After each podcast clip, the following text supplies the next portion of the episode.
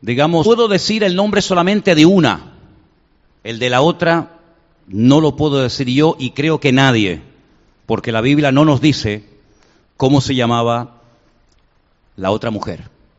Pero lo curioso es que las dos recibieron casi, casi la misma orden, el mismo mandato.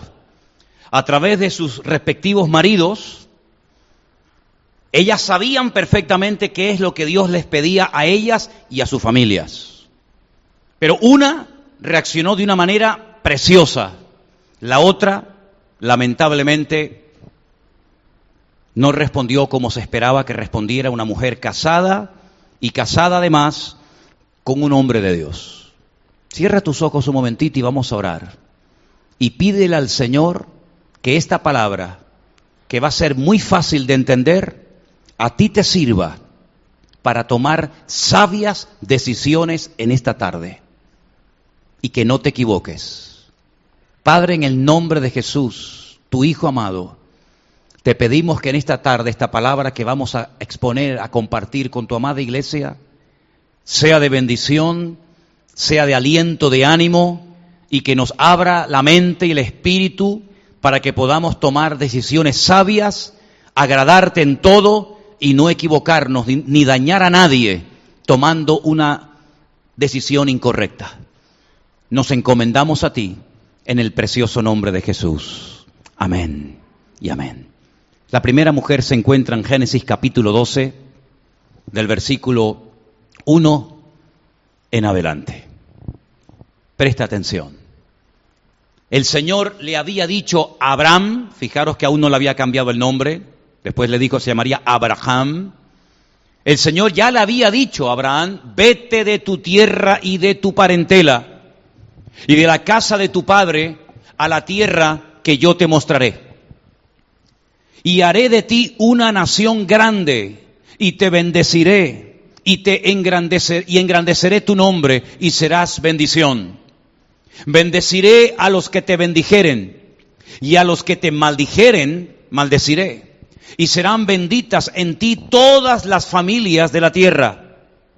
Versículo 4.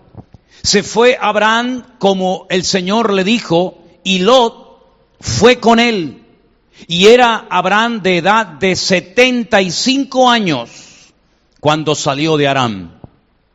Tomó pues Abraham a Sarai su mujer y a Lot el hijo de su hermano y todos sus bienes que habían ganado y las personas que habían adquirido en Arán y salieron para ir a la tierra de Canaán y a la tierra de Canaán llegaron. Ya le había dicho el Señor, no es la primera vez que Abraham oye esto. Ya Abraham había recibido el llamado. Él no vivía en Arán, él vivía en Ur de los caldeos, más o menos por allí, por donde hoy en día se encuentra Irak, entre el río Tigris y Éufrates, tal vez un poquito más abajo, más arriba, pero más o menos por aquella zona. Él ya sabía perfectamente el llamado, el propósito, el objetivo de Dios para su vida. Él sabía perfectamente que su destino ya estaba trazado y claramente especificado por el Señor. Tenía que dejarlo todo. Familia, casa, padre, hermanos, herencia, amigos, absolutamente todo. Pero él era un hombre casado. Él no era un muchacho joven, soltero, que se lanza a la aventura, sino que él es un hombre casado. Y a la primera que tiene que convencer y compartir el llamado que él recibió de Dios en su vida es sin lugar a dudas a su esposa, que en aquel momento se llamaba Saraí, que significa mi princesa. Porque ese es el significado del nombre Saraí mi princesa, y después Dios le cambió el nombre a su esposa y le llamó Sara, que significa simplemente princesa. Todos los hombres sabemos perfectamente que cuando tenemos que comunicarle algo a nuestras esposas, a nuestras mujeres, tenemos el temor de que a lo mejor no le agrade mucho lo que le vamos a decir. Seguramente más de uno tendrá la, experiencia de decir, uy, cuando yo le dije que iba a cambiarme de trabajo, o nos íbamos a ir a otro país o a otra ciudad, o nos íbamos a comprar esto, o íbamos a vender aquello otro, a lo mejor no reaccionó, o a lo mejor sí, como tú esperabas que reaccionara, ¿sí o no? Y sabes perfectamente que a veces tú te puedes ilusionar con algo y ella no. O viceversa. Ella se ilusiona y quiere algo y tú no lo ves, no lo entiendes y te opones rotundamente. No es fácil lo que Abraham le va a proponer o le va a decir a su esposa. Al fin y al cabo no es una sugerencia, no es una idea, cariño. ¿Qué te parece si nos vamos de aquí y lo dejamos todo y nos vamos a... Ay, que Dios no me ha dicho a dónde. Porque estoy seguro que probablemente la primera pregunta que Sara o Sarai le hizo a su marido en aquel momento es decir, bueno, ¿y a dónde te ha dicho tu Dios que nos vamos? Y cuando Abraham le dice, bueno, eso no es tan importante. ¿Cómo que no es importante? ¿A dónde me vas a llevar? ¿De qué vamos a vivir? ¿Cómo que deje a mi padre, a mi madre y a mi familia? ¿Pero qué tipo de religión tú tienes? ¿Cómo te habla a ti Dios si estás tan seguro de que Dios te ha dicho eso? En ningún momento Sara, Sarai en aquel momento, se opuso ni cuestionó la orden que Dios le había dado a su marido. No hay ni un solo versículo en toda la Biblia que nos muestre a una mujer luchando en contra de la voluntad de Dios, oponiéndose al llamado que su marido ha recibido, más bien todo lo contrario. Si alguien en esta vida apoyó y siguió fielmente a Abraham hasta, hasta el último rincón, esa fue sin lugar a dudas su esposa. No hay nada que objetar en contra de Sarai, para nada. Y mira que la llevó dando tumbos de un lugar a otro, caminando de un sitio a otro, desiertos, montañas. Y cuidado, Abraham llegó a ser el hombre más rico de todo el mundo. Dice que era riquísimo, lo leía esta mañana en el libro de Génesis. No rico, riquísimo, multimillonario, miles de ganado, miles de ovejas, de todo tenía. Pero nunca le ofreció, nunca vivió con su mujer en un lugar fijo ni en una casa, sino que tuvo a la pobre Sarai toda la vida de un, lado a otro dando tumbo, viviendo en tiendas de campaña. Pero Sarai nunca protestó. Sarai nunca dijo, oye, estábamos tan bien en Ur de los Caldeos. Allí estaba mi familia, allí estaban mis hermanas, allí estaba mi, gente, allí estaban mis costumbres, mi tierra, y, y, lo he tenido que abandonar, lo he tenido que dejar todo, porque no solamente el Señor lo llamó a él, también la llamó a ella. Porque Abraham sin Sara no iba a funcionar. Y Sara sin Abraham tampoco. El llamado era para los dos. Lo recibe él como cabeza del hogar, evidentemente, pero el llamado era para los dos. Y nunca Sara se opuso. Más bien con el paso del tiempo, Sara creció en fe, en madurez, en santidad, en espiritualidad, hasta llegar a ser una de las mujeres más importantes de toda la historia bíblica. Llegó a convertirse, sin lugar a duda, en una mujer que en su época marcó una diferencia. Fue toda una mujer de Dios. Fue toda una mujer sacrificada y dispuesta a renunciar a lo que fuera necesario con tal de que el llamado que había recibido su marido se cumpliera hasta las últimas consecuencias. Alguien dijo que la mujer en la vida de un hombre puede ser la clave o el clavo. Espero que seas clave y no un clavo para tu marido. Se terminó convirtiendo en un instrumento tremendamente poderoso en las manos de Dios. Fíjate lo grande que llegó en su relación con el Señor Sara, con Dios. Esto es muy fuerte lo que te voy a decir, que en aquellos tiempos cuando esto no era costumbre ni habitual, llegó un momento en el que le dijo a su marido lo que tenía que hacer. Y claro, a su marido no le hizo mucha gracia. Pero Dios le dijo, oye la voz de Sara, porque yo te estoy hablando a través de la boca de ella. Llegó un momento en el que todos sabemos que le pidió que expulsara de su casa a Agar y a uno de sus hijos, al cual él lógicamente amaba, porque era su hijo primogénito. Y él amaba a Ismael con toda su alma y con todo su corazón y no entendía cómo su esposa se atrevió a decirle, a pesar de que presentó argumentos, échala, no podemos vivir más con esta guerra interna en la familia. No creo que le haya dicho, se va ella o me voy yo. No creo que le dijo eso. Pero dice la Biblia que el Señor le dijo, préstale atención porque lo que te está diciendo Sara, te lo estoy diciendo yo a través de la boca de ella. El Nuevo Testamento habla muy bien de Sara. En Hebreos, el capítulo de la fe, el capítulo 11, versículo 11, dice, por la fe, también la misma Sara, no solamente nos habla de la fe del marido, de la fe de Abraham, sino también de la fe de su esposa. Por la fe también la misma Sara, siendo estéril, recibió fuerza para concebir y dio a luz, aún fuera del tiempo de la edad, porque creyó que era fiel quien lo había prometido. ¿Cuántos dicen amén? Una mujer de más de 90 años, estéril para colmo, creyó que Dios le iba a dar las fuerzas suficientes para parir para amamantar y para criar al hijo de la promesa, nada más y nada menos que a quién, que a Isaac. Ella se rió, ¿se acuerdan? Ella se rió, dijo, pero ¿cómo voy yo a ser madre con más de 90 años? Es imposible, jamás nadie ha, ha contado algo semejante. Y se rió, y por eso su hijo, Isaac, significa risa o el que va a reír, para que te acuerdes toda la vida que un día cuando Dios te sorprendió con una promesa tremenda, tú te reíste. Y aunque después ella dijo, no, no, no me reí, pero sí te reíste.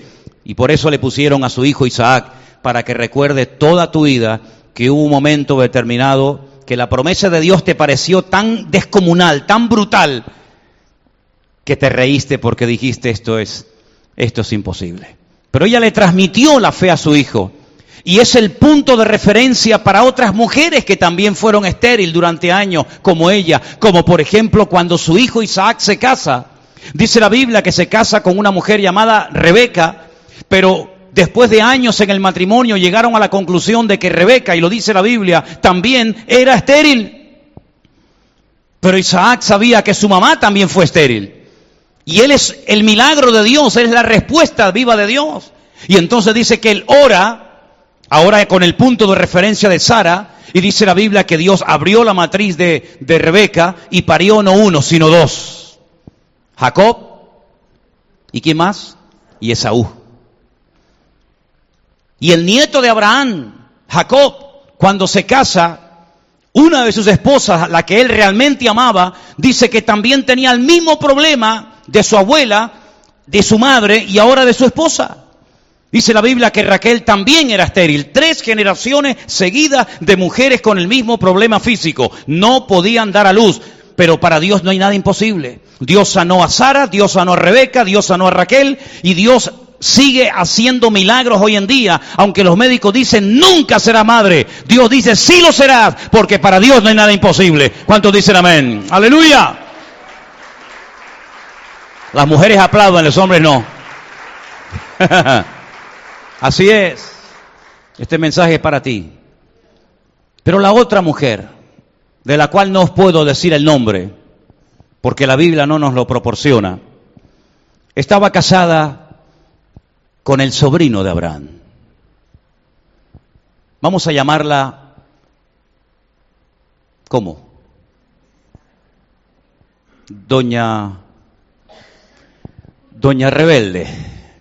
Vamos a Génesis, por favor. Ponme ahí la cita de Génesis 19, versículo del 12 en adelante.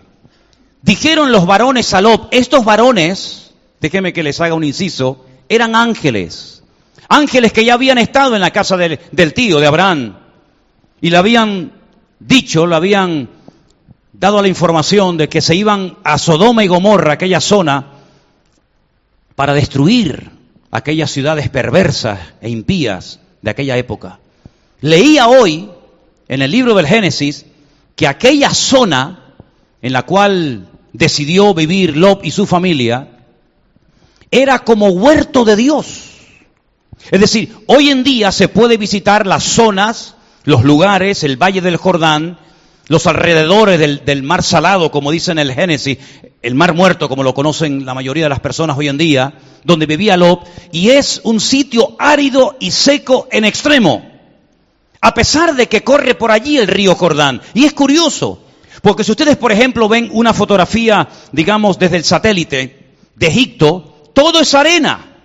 Es un desierto brutal, pero por donde va el río Nilo todo es verde. El río más largo del mundo, 6.666 kilómetros de largo.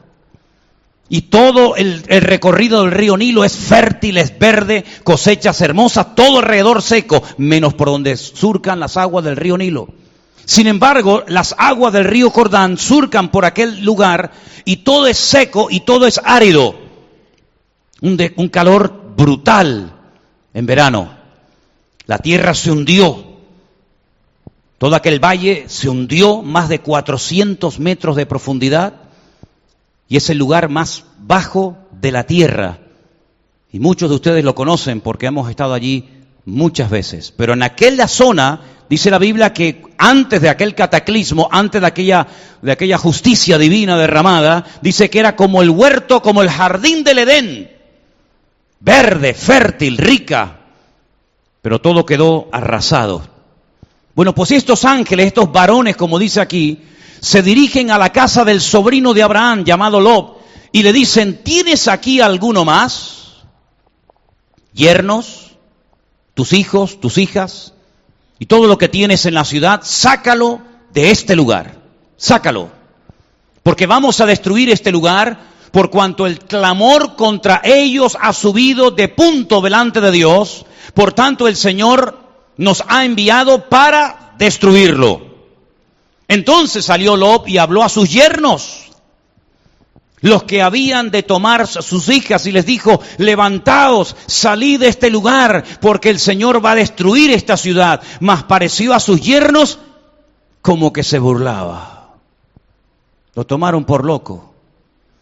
Y al rayar el alba los ángeles daban prisa a Lob diciendo, levántate, toma a tu mujer, tus dos hijas, para que se, se vayan de aquí para que no perezcas en el castigo de la ciudad. Y deteniéndose él, los varones asieron de su mano, de la mano de su mujer, de las manos de sus dos hijas, según la misericordia del Señor para con él, y lo sacaron y lo pusieron fuera de la ciudad. Y cuando los hubieron llevado fuera, dijeron, escapa por tu vida. No mires atrás, ni mires en toda esta llanura. No, no pares en toda esta llanura, escapa al monte, no sea que perezcas. Pero Lot les dijo, no, yo os ruego, señores míos, he aquí ahora, si ahora he hallado gracia, o he hallado gracia a vuestro siervo delante de vuestros ojos, y habéis engrandecido vuestra misericordia que habéis hecho conmigo, dándome la vida, mas yo no podré escapar al monte, no sea que me alcance el mal y muera. He aquí ahora esta ciudad está cerca para huir allá, la cual es pequeña, dejadme escapar ahora, ¿no es ella pequeña y salvaré mi vida? Y respondieron, he aquí he recibido también tu súplica sobre esto, no destruiré la ciudad de la que has hablado. Date prisa, escápate allá, porque nada podré hacer hasta que hayas llegado allí. Por eso fue llamado el nombre de la ciudad Soar, que significa pequeña en hebreo. El sol salía sobre la tierra cuando Lot llegó a Zoar. Entonces el Señor hizo llover sobre Sodoma y sobre Gomorra azufre y fuego de parte de Dios desde los cielos. Destruyó las ciudades, toda la llanura, con todos los moradores de aquellas ciudades y el fruto de la tierra. Entonces, la mujer de Lot miró atrás, a espaldas de él, y se volvió estatua de sal. ¿Cuántos dicen amén? Fíjate qué diferencia entre Sara, que a través de su marido recibe el llamado de salir dejándolo todo, tierra, parentela, hermano, familia, todo, y no cuestiona en ningún momento ni a Dios ni a su marido. Lo sigue, lo apoya, está con él hasta, hasta el día de, de su muerte.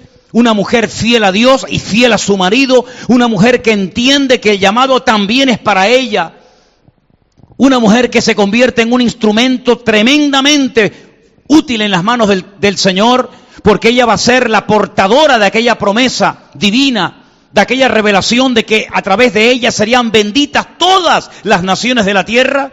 Y miren la, la diferencia con la mujer de Lot. Una mujer que me preguntaba esta mañana y les pregunto a ustedes, ¿dónde consiguió esta mujer? Porque cuando Abraham sale de Ur de los Caldeos, dice la Biblia que salió él, salió Taré, el papá de Abraham, salió Lot y una serie de, de, siervos o de trabajadores con él. Pero en ningún momento la Biblia menciona a la esposa de Lot, porque evidentemente él no estaba casado en aquel momento. Estuvo mucho tiempo al lado de uno de los hombres más espirituales que jamás ha existido sobre la faz del planeta Tierra. Estuvo nada más y nada menos que conviviendo con el amigo de Dios, con Abraham. Un hombre de una fe contagiosa. Un hombre que a través de él llegó la idea de un único Dios rompió con el politeísmo de la época y transmitió la enseñanza de que hay un solo Dios, creador del cielo y de la tierra, ante el cual tenemos que rendirle cuentas. Un hombre de Dios tremendo. Me imagino cuántas conversaciones en la puerta de la tienda de Abraham durante la luna llena en el desierto habrán mantenido tío y sobrino ¿Cuánto habrá aprendido Lob de este hombre de Dios? ¿Cuántas revelaciones, cuántas palabras proféticas, cuántas profecías, cuánto trato de Dios, cuánta sabiduría?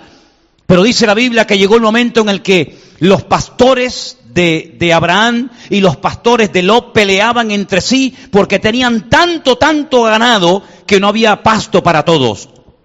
Y Abraham toma una decisión sabia y le dice al sobrino, mira hijo, nosotros somos hermanos, somos familia. No podemos pelear entre nosotros. Además, por, el tema de los animales. Tomemos una decisión. Vamos a apartarnos. Porque al final lo que empezó muy bonito va a terminar en un auténtico desastre. Mira, dime a dónde vas. Si tú te vas al oriente, yo me iría a occidente. Y, y, si te vas a occidente, yo me iré a oriente. Pero vamos a terminar bien. Y no vamos a terminar tirándonos los trastos a la cabeza. La Biblia dice que Lot se separa de su tío y va poniendo sus tiendas en dirección a Sodoma y Gomorra. Es muy interesante ver que Abraham, cuando se separa de su sobrino Lot, dice que él se va en otra dirección. Abraham, voy a leer un versículo, no te lo dije, no te preocupes. Abraham removiendo su tienda moró en el encinar de Manre que está en Hebrón, Hebrón y allí edificó un altar a Dios. Ya no está con Lob su sobrino. Su sobrino, dice la Biblia, fue poniendo sus tiendas hasta Sodoma. Abraham, al separarse de su sobrino Lob, se va a vivir a una zona llena de encinas y dice que esas encinas estaban en Hebrón. Curiosamente, en esa montaña, en ese pueblo, en esa población de Hebrón, Años más tarde, él enterraría a su amada esposa Sara, a él también lo enterrarían, enterrarían a su hijo Isaac y a su nuera eh, Rebeca, y también enterrarían a su nieto Jacob y también a una de sus esposas llamada Lea. Fíjate tú por dónde. Esa montaña, ese territorio, fue el que años más tarde un hombre llamado Caleb, ¿se acuerdan? Cuando logra sobrevivir después de 40 largos años de, transitar, de peregrinar por el desierto, cuando él regresa le dice a Josué, dame aquella ciudad, dame aquel monte. Y le dicen, ojo, ten cuidado, tienes 88 años, ya no eres un niño, ya no tienes la fuerza ni la vitalidad de un crío, de un joven de 20 años. ¿Cómo me pides esa montaña? En esa montaña están los hijos de Anac. Están los gigantes. Y él le dice, yo sé que allí están los gigantes, por eso yo quiero conquistar esa tierra. Y todo el mundo interpreta o siempre ha interpretado y creído que se refería única y exclusivamente a hombres de una estatura descomunal, que eran hijos de un tal Anak, que eran muy altos. Pero la visión de Caleb era mucho más allá de una visión física. También era muy alto, también era muy grande Goliat. Pero David cuando se enfrenta con él no le tiene miedo, porque él no ve la estatura de Goliat, él ve la dimensión y la estatura de Dios. Y Caleb cuando dice dame aquel monte, porque en ese monte están los gigantes, no solamente ve los gigantes de carne y hueso, los hijos de Anac, sino ve a los gigantes de la fe. Ve a Abraham enterrado allí, ve a, ve a Isaac enterrado allí, ve a Jacob enterrado allí, y él quiere vivir en la tierra donde están enterrados los gigantes de la fe. Y él se jugó la vida y conquistó aquella ciudad llamada Hebrón. Fíjense la diferencia, hermano, fíjense la diferencia entre una mujer y otra. Una cumple el llamado de Dios fielmente sin rechistar. La otra, como hemos leído, mira a espaldas de su marido y se queda petrificada, convertida en una estatua de sal. Fíjense la diferencia entre Abraham, que cuando se separa, se va a un lugar tranquilo, separado de todo el bullicio de la época, se va a un lugar llamado Hebrón y dice que en aquel lugar construye, fabrica, edifica un altar al Señor. Es decir, su comunión con el Señor la mantiene. Sin embargo, Lot toma una decisión equivocada y se va poniendo sus tiendas, las tiendas de campaña, hasta que termina viviendo en Sodoma, ya no en una tienda de campaña, sino en una casa. Dice la Biblia que cuando los habitantes de Sodoma golpearon a la puerta de su casa, querían violar querían abusar sexualmente de, estos varones que habían venido y que él los había recibido en su casa. Y él no les, no les recibe en la, en la puerta de una tienda de campaña, sino en una casa construida con puertas, con ventana y con paredes. Es decir, echó raíces en Sodoma. Y dice la palabra de Dios que sus hijas, que nacieron en Sodoma, porque cuando él se separa del tío, él es soltero, él no tiene hijos, él no está casado, pero cuando lo volvemos a ver otra vez en Sodoma, ya está casado y tiene dos hijas que para colmo se van a casar o se han casado, según como se interprete la escritura, con personas que viven allí, en Sodoma. Y lo curioso es que la Biblia en el Nuevo Testamento nos habla de cómo se sentía en aquel lugar terrible, cómo se sentía Lot. Vamos al Nuevo Testamento, a una de las cartas que el apóstol Pedro escribe, donde él habla de cómo se sentía Lot viviendo en Sodoma. ¿Lo tienes? Y si condenó por destrucción a las ciudades de Sodoma y de Gomorra, reduciéndolas a ceniza y poniéndolas de ejemplo a los que habían de vivir impíamente, y libró al justo Lot, abrumado por la nefanda conducta de los malvados, porque este justo que moraba entre ellos afligía cada día su alma justa, viendo y oyendo los hechos inicuos de ellos. Aparece una palabra rara en el versículo anterior, en el 8, que dice la nefanda conducta. La palabra nefanda significa conducta abominable, cruel y perversa. Y yo digo, si llevas años viviendo en un lugar donde no te sientes cómodo, donde hay perversión, donde hay crueldad, ¿cómo no se te ha ocurrido como padre en ningún momento decirle a tus hijas y a tu mujer, vámonos de aquí? Lo estás pasando mal, no duerme, dice que estaba abrumado, estaba agobiado, estaba hecho polvo, diríamos en términos modernos, actuales. Pero no hace nada. Sales a la calle y observas toda la perversión de Sodoma. Pero tú te has comprado y vives en Sodoma. ¿Con quiénes se van a casar tus hijas? Con hombres de Sodoma, de esta zona. Fíjate que estas hijas, ah, para ellas no, no fue ningún problema cuando Sodoma y Gomorra fueron destruidas creyendo, creyendo ellas, que todo el mundo había vuelto a ser destruido, como ya había sido destruido, ¿se acuerdan? En la época del diluvio, en la época de Noé, ellas ni se acordaban de la promesa de Abraham, ni se acordaban de, nada, sino que ellas decían, bueno, ya no queda ningún hombre en la tierra, lo que tenemos que hacer es emborrachar a nuestro padre, acostarnos con él y quedar embarazadas para que no se extinga la raza humana. Y dice que la mayor emborracha a su padre, se acuesta con él y queda embarazada. Qué raro, una mujer que se acueste por primera vez con un hombre y quede embarazada. Si yo os digo en hebreo lo que dice que hicieron para quedarse embarazada la primera, te caes de espalda. La segunda se acuesta una vez con su padre y queda embarazada. Y cuando dan a luz, a uno le ponen Moab, Ab, la palabra padre, para decir, este es hijo de, de mi padre, fíjate que Moab, y al otro lo llaman Amón. moabitas y amonitas. Dos pueblos tremendamente perversos, a los cuales el Señor le dijo que no los destruyera, que tuviera cuidado con ellos por ser en cierto sentido descendientes de uno de, los sobrinos de Lot, pero que al final se, se terminarían convirtiendo en uno de los peores enemigos que jamás ha tenido Israel hasta el día de hoy, porque el país que llega desde el norte hasta el sur de Israel por el lado este es nada más y nada menos que Jordania, país que se ha atrevido en varias ocasiones a atacar a Israel y siempre han salido con el rabo entre las patas, siempre han perdido y siempre perderán. ¿Qué te parece? ¿Qué diferencia entre Sara y qué diferencia entre esta mujer? ¿Qué diferencia entre Abraham y qué diferencia entre Lot? Y yo veo en estas personas un reflejo de mucha gente hoy en día. Gente que toma malas decisiones.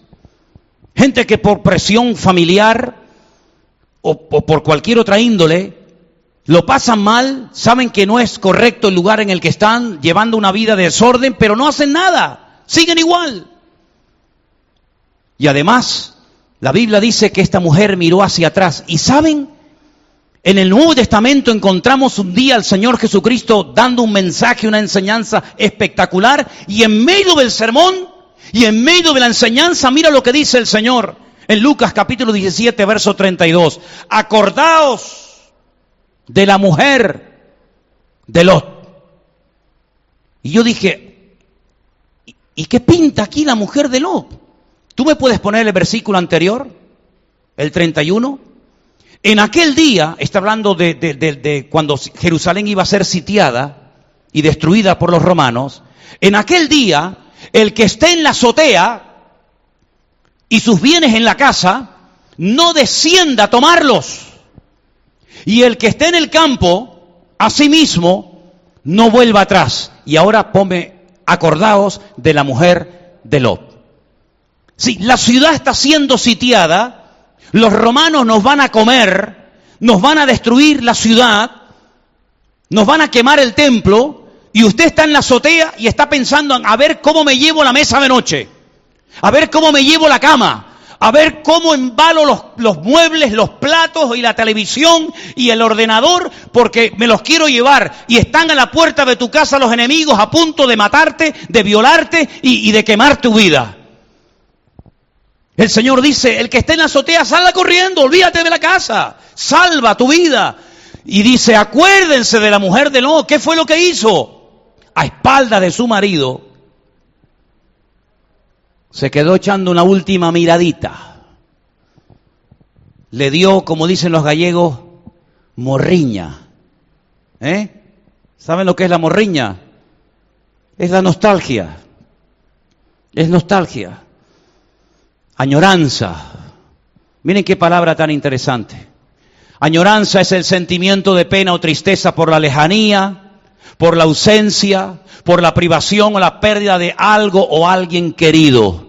Sinónimo, morriña, nostalgia. ¿eh? Pero ¿cómo se dice añoranza o morriña en hebreo? Gawin. Encima de la U irían los dos puntitos. ¿Cómo se llaman esos dos puntitos? Eh, diéresis, ¿no? Gagwin. Así se dice la palabra añoranza en hebreo, gagwin, que viene de la raíz magah, que significa contacto. ¿Sabes que hay añoranza emocional a cosas, a lugares y a personas que al final lo que hacen es que te distraen, te entretienen, y quitas la mirada del Señor y en vez de estar mirándolo a Él, estás como la mujer de Lot mirando atrás a lo que dejas. ¿Y qué es lo que dejaba la mujer de Lot que tanto, que tanto le, le dolía a ella dejar? Pues ¿qué dejaba, hermanos? Cosas materiales, muebles, recuerdos, cosas que al final no sirven absolutamente para nada, cosas con las cuales se puede vivir sin ellas perfectamente, pero sin vida no se puede vivir. Sara se convirtió en un instrumento útil en las manos del Señor, la mujer de Lot en un instrumento totalmente inútil, porque miró en una dirección equivocada porque no aprovechó la oportunidad que Dios le dio para salir huyendo y empezar una vida nueva, sí, fuera de Sodoma, pero al fin y al cabo viva. Y por mirar atrás quedó totalmente inservible y por mirar atrás perdió perdió su vida. Sara, por el contrario, toda la vida casada con el hombre más rico del mundo, nunca se quejó de vivir en una tienda de campaña. Nunca se quejó de vivir en el desierto con un calor terrible por la mañana, sin aire acondicionado, dicho sea de paso, y con un frío terrible por la noche, sin calefacción, sino calentándote con un par de troncos o con excremento, con excremento de camello, que si le prende fuego arde y es el, único combustible del desierto. Qué gran diferencia. Es que una era digamos, superior a la otra en cuanto a personalidad, no, sino simplemente que una puso su confianza y su mirada en el Señor y la otra la puso en los bienes materiales efímeros del mundo. ¿En quién estás poniendo tu mirada y tu confianza tú como mujer, como hombre, como creyente? ¿En qué lo estás poniendo? ¿En lo que tienes? ¿Y si lo pierdes? ¿Y si se prende fuego? ¿Y si te lo roban? Te hundes en la miseria porque has sudado y has trabajado toda la vida para tener esas cuatro cosas que tienes y parece que si te las quitaran has perdido la vida. Querido hermano y amigo, los bienes del hombre no, lo que, no, es, que no es lo que le produce fortaleza, lo que nos produce fortaleza es la presencia de Dios en nuestros corazones. Lamentablemente, Lot cometió una pésima equivocación. Se fue a Sodoma y Gomorra y al final, en vez de cambiar él el ambiente, el ambiente lo terminó cambiando a él. Mira cómo eran sus hijas, cómo serían sus yernos, mira cómo era su mujer, qué necesidad tenía este muchacho, qué necesidad tenía este hombre criado al lado de Abraham, un grandísimo hombre de Dios, de meterse en semejante follón, de meterse nada más y nada menos que en la boca del lobo. ¿Qué necesidad tienes tú por tomar decisiones equivocadas, materialistas?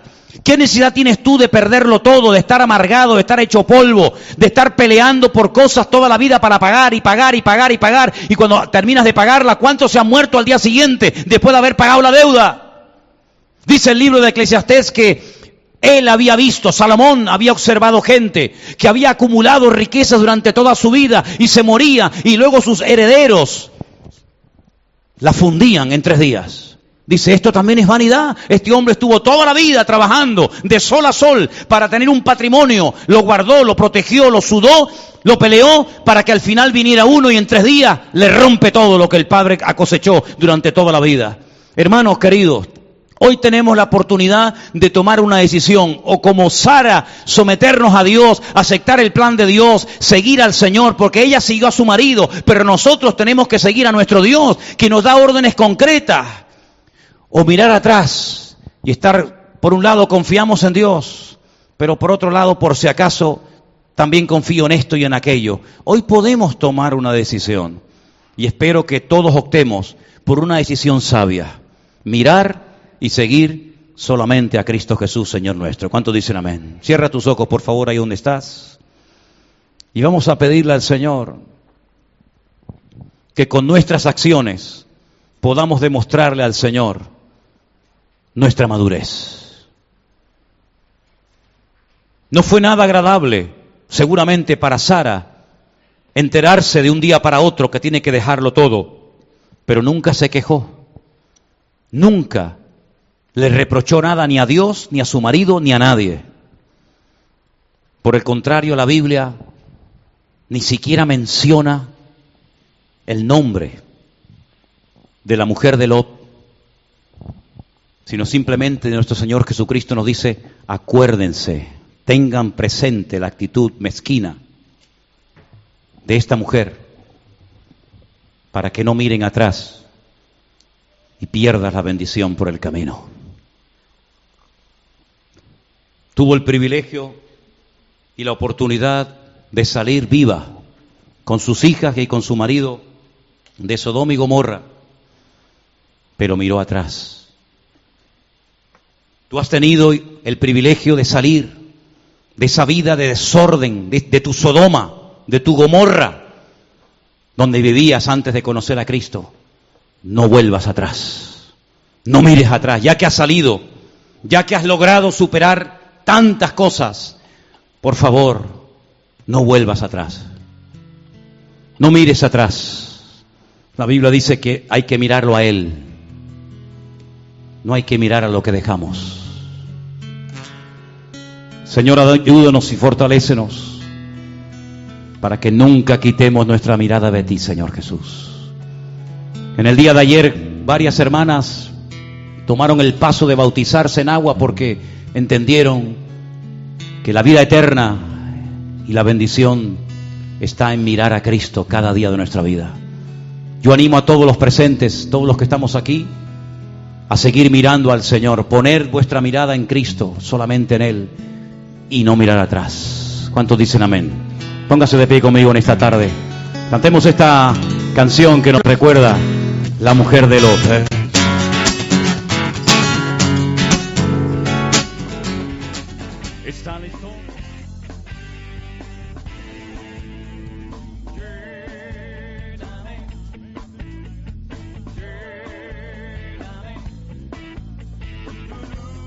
gloria lléname